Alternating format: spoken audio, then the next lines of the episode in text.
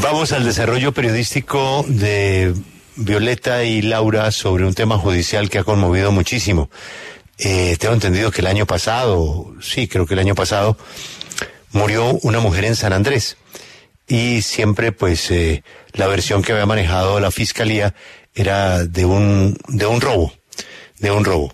Pues resulta que la fiscalía reconstruyó una serie de hechos eh, con recursos muy modernos de investigación y llegó a otra conclusión. No hubo un robo. Es decir, la señora no murió como consecuencia de un robo, sino la señora habría muerto por otra razón. Y no le dispararon a ella los ladrones, sino le habría disparado otra persona. Violeta, Laura, ¿cuál es la historia?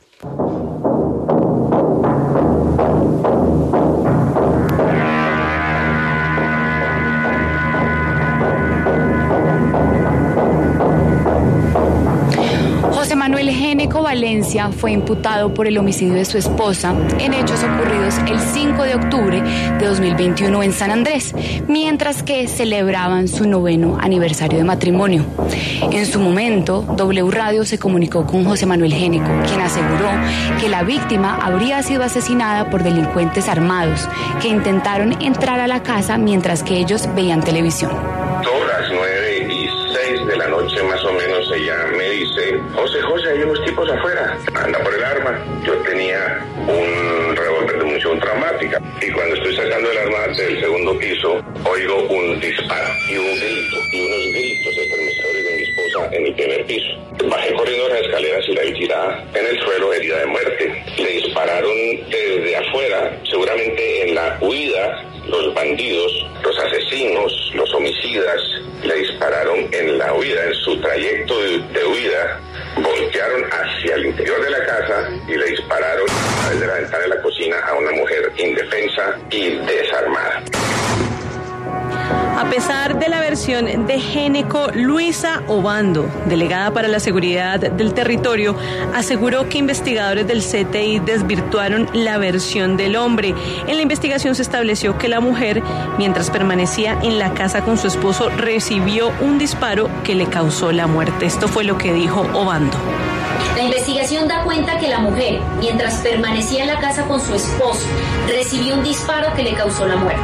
Así se desvirtuó la versión del hombre, quien aseguró que delincuentes habrían intentado ingresar al inmueble y atacaron a la mujer. Material de prueba demostró que la casa estaba protegida por una cerca eléctrica que impedía el paso de extraños.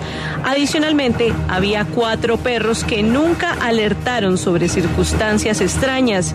Finalmente, la prueba balística y una reconstrucción 3D permitieron conocer con exactitud la trayectoria del disparo y comprobar que se realizó a una distancia de un metro y 20 centímetros de distancia.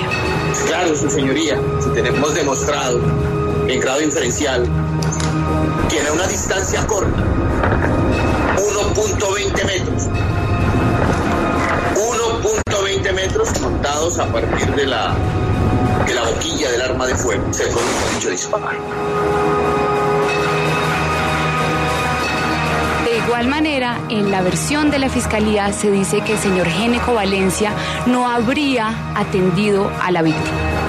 Que si el señor José Manuel Géneco Valencia hubiese actuado de manera ligera, de manera inmediata, según reportes de medicina legal, esta persona tenía una probabilidad de sobrevivir en un porcentaje de 66.9%. Pero no, José Manuel lo dejó librado al azar.